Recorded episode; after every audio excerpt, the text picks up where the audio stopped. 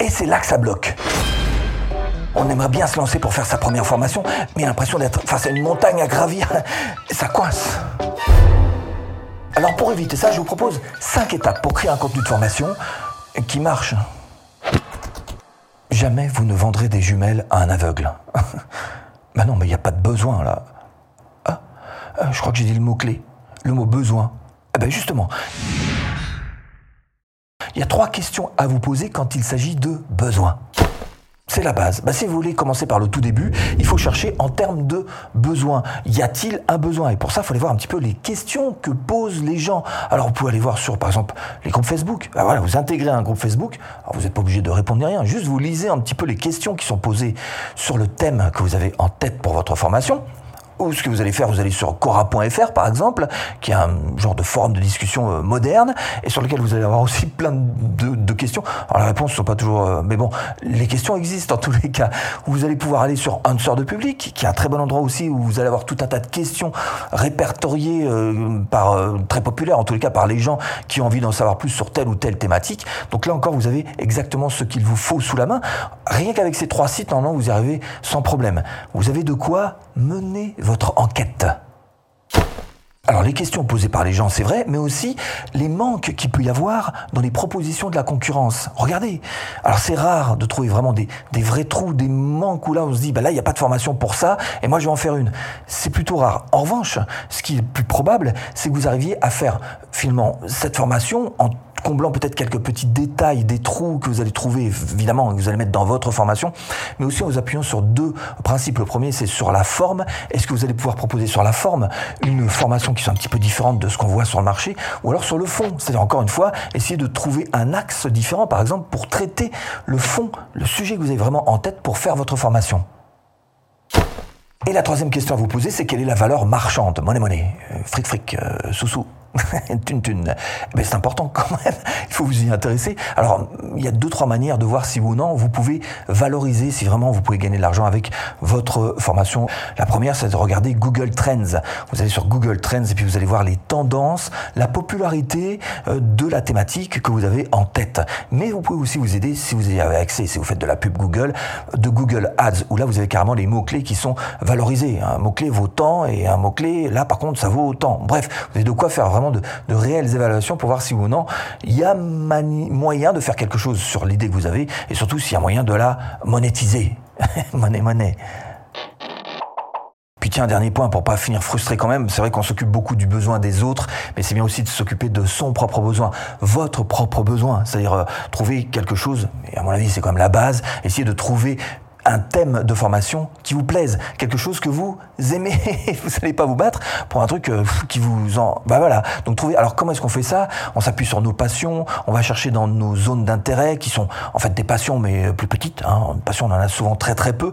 Au moins aller chercher dans les zones d'intérêt. Chercher dans vos compétences aussi. Peut-être que vous avez, je sais pas, étant jeune, pratiqué euh, tel ou tel sport et que même si vous le pratiquez plus aujourd'hui, vous avez quand même tous les fondamentaux, toutes les bases. Ou je sais pas, vous avez fait du piano jusqu'à jusqu'à 18 ans et que vous avez lâché mais vous avez quand même tous les fondamentaux. Et vous allez pouvoir peut-être vous lancer dans, cette vieille passion que vous avez toujours au fond de vous, ancrée au fond de vous-même, dans le piano. Bref, vos compétences, mais ça peut être aussi vos expériences passées. Ah, je sais pas, peut-être vous avez suivi des études de comptabilité, même si aujourd'hui vous êtes euh, chanteur. Donc là encore, vous avez des, expériences passées sur lesquelles vous allez pouvoir vous appuyer et faire votre propre formation. Donc fouillez euh, dans vos expériences, fouillez dans vos compétences, fouillez dans vos passions et dans vos zones d'intérêt pour satisfaire votre besoin et aimer ce que vous allez faire. Bon, la logique est respectée. Hein. On a commencé par le tout début, à savoir la base, hein, le besoin. peut-être que la suite maintenant vous paraît peut-être un peu moins logique, parce que maintenant on va continuer avec la fin. Eh ben, la fin, c'est de savoir quels sont les objectifs. L'objectif de l'apprenant doit devenir celui du formateur. Je répète, citation, moi-même. L'objectif de l'apprenant doit devenir celui du formateur. Alors ça va être à vous d'essayer de, définir quel est l'objectif de votre élève. Et à partir de là, vous allez pouvoir donc essayer d'y répondre à cet objectif. Alors il faut continuer votre enquête, en savoir un petit peu plus. Par exemple, je prends un exemple concret. Euh, supposons que vous ayez envie de faire une formation sur Photoshop. Photoshop, euh, pour les pros, attention, ça peut devenir extrêmement compliqué. Hein. Quand on commence à pousser un peu le Photoshop, euh, on peut y passer du temps et, encore une fois, c'est très technique. Peut-être que c'est pas du tout ce que recherchent les gens. Peut-être qu'ils ont juste envie d'avoir enfin, de savoir s'en servir de manière, euh, allez, comme un amateur éclairé, tout simplement. Donc, auquel cas, vous avez plutôt intérêt à, à pas faire une formation plutôt pour les pros, mais plutôt pour les amateurs éclairés qui savent se servir de manière modeste Photoshop et qui puissent leur rendre suffisamment de service. Donc, ça va être à vous d'essayer de bien définir les objectifs. Et vous voyez que euh, une fois que vous avez l'objectif clairement défini dans votre tête, bah, vous allez pouvoir y répondre. L'objectif de son apprenant, c'est bien, mais il faut réussir aussi à pousser un petit cran plus loin en sachant quel est son objectif final. Pourquoi est-ce qu'il veut atteindre ce niveau de compétence sur son Photoshop, par exemple? Eh bien, Tout simplement parce qu'il a envie de devenir entrepreneur. Alors peut-être que ça suffit pas non plus, peut-être qu'au bout du compte, il faut essayer de comprendre que bah, il en a peut-être marre de son boulot, qu'il a envie de changer de vie, qu'il a envie de changer de boulot. Alors c'est la raison pour laquelle il s'est lancé à fond sur ce Photoshop, parce qu'il sait très bien qu'il faut qu'il maîtrise l'image pour faire des publications, de bonnes publications sur ses réseaux sociaux. Donc tout ça, ça vient montrer qu'au bout du compte, c'est pas tellement Photoshop qu'il cherche, mais plutôt à changer de vie, à changer carrément de boulot. Intéressant de connaître son objectif final, son pourquoi, son why, comme on dit en anglais, la motivation profonde pour laquelle il va acheter votre formation sur Photoshop. Réussir votre formation ne veut pas dire savoir la créer. Non, non.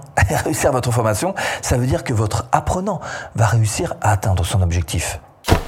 Donc le maître mot pour vous, ça va être le mot apprendre. Il va falloir faire en sorte que votre élève apprenne et réussisse son apprentissage dans votre formation. Et ça, ça passe par les différents moyens de communication que vous avez à votre disposition. D'abord, vous avez le visuel. Le visuel, ça veut dire quoi? Ça veut dire faire des vidéos. Alors, les vidéos, c'est juste génial parce que ça permet d'avoir un petit peu plus d'engagement avec la personne. Ça permet aussi de mettre un petit peu plus de connexion en place.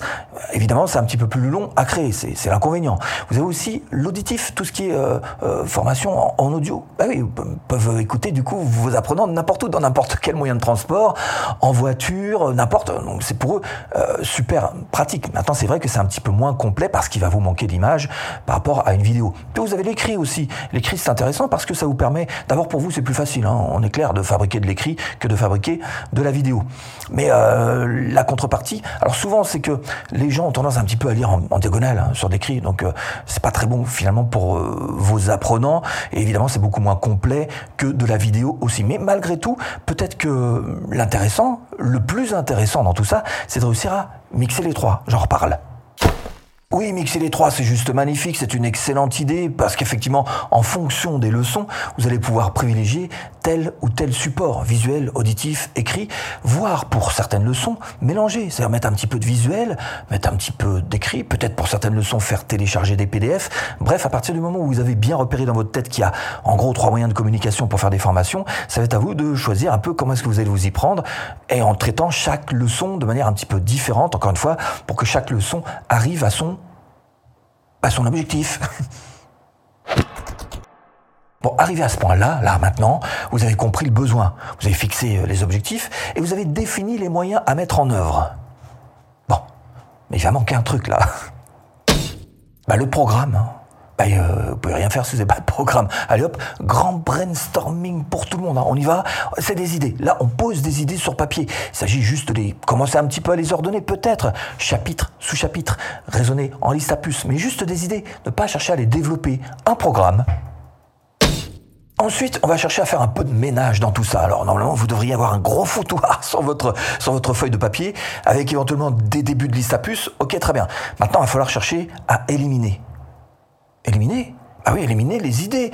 Votre objectif, c'est pas de faire un gros programme dans lequel il y a un petit peu de tout qui devient carrément un fourre-tout. Non, non, au contraire, il faut éliminer les idées et essayer. Rappelez-vous votre enquête. vous avez fait une enquête. Donc rappelez-vous un petit peu quels sont les trous, quels sont les manques qui existent sur le marché. Et c'est sur ces points-là que vous allez devoir appuyer, sur ces points-là que vous allez pouvoir construire un programme qui réponde réellement à un besoin. Puisque vous êtes en plein chamboulement de tout un tas de choses sur papier, en pleine révolution de votre programme, eh bien, surtout, essayez de ne pas oublier de garder l'esprit clair. L'esprit clair par rapport à quoi? Par rapport à deux choses. Un, l'objectif final. Quel est l'objectif final de votre élève? Ce qu'il doit atteindre. Et puis, les moyens pour y parvenir. Et vous devez trouver les moyens les plus rapides pour qu'il y parvienne à son objectif. Et faire une formation pas juste apprendre quelque chose à quelqu'un. Ah non, non. Faire une formation, c'est une transformation. Ça doit amener une transformation pour la personne. Elle doit les faire passer de leur état actuel à leur état souhaité, hmm? structuré.